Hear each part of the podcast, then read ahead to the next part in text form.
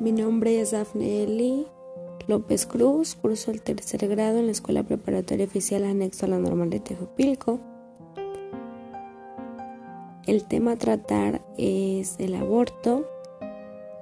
Para comenzar creo que es importante que sepamos que el aborto ha sido legalizado en muchas partes del mundo. Lo que nos interesa tratar ahorita es sobre lo que ha pasado en México.